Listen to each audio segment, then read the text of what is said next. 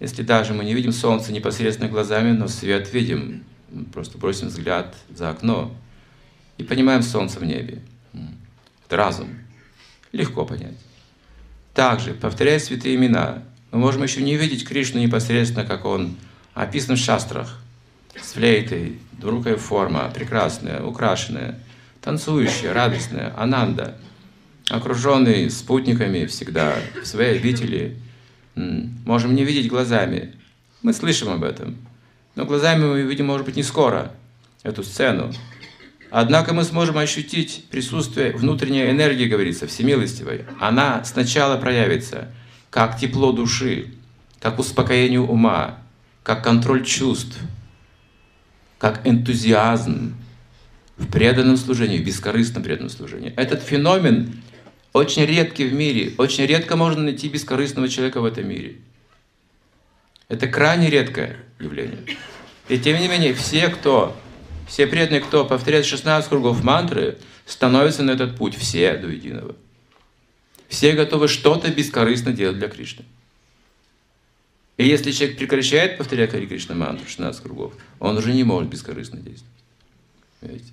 Это очень редкое явление. Но смотрите, это же доказательство. Как это вообще возможно, жизнь посвятить бескорыстной деятельности? Ни за что. Без оплаты, без награды. Кто на это? Ни один крутой человек. Не решится человек. Но мы повторяем святое имя, мы чувствуем, чувствуем присутствие Кришны. Непосредственно мы ощущаем присутствие этого огня. Разве это не доказательство?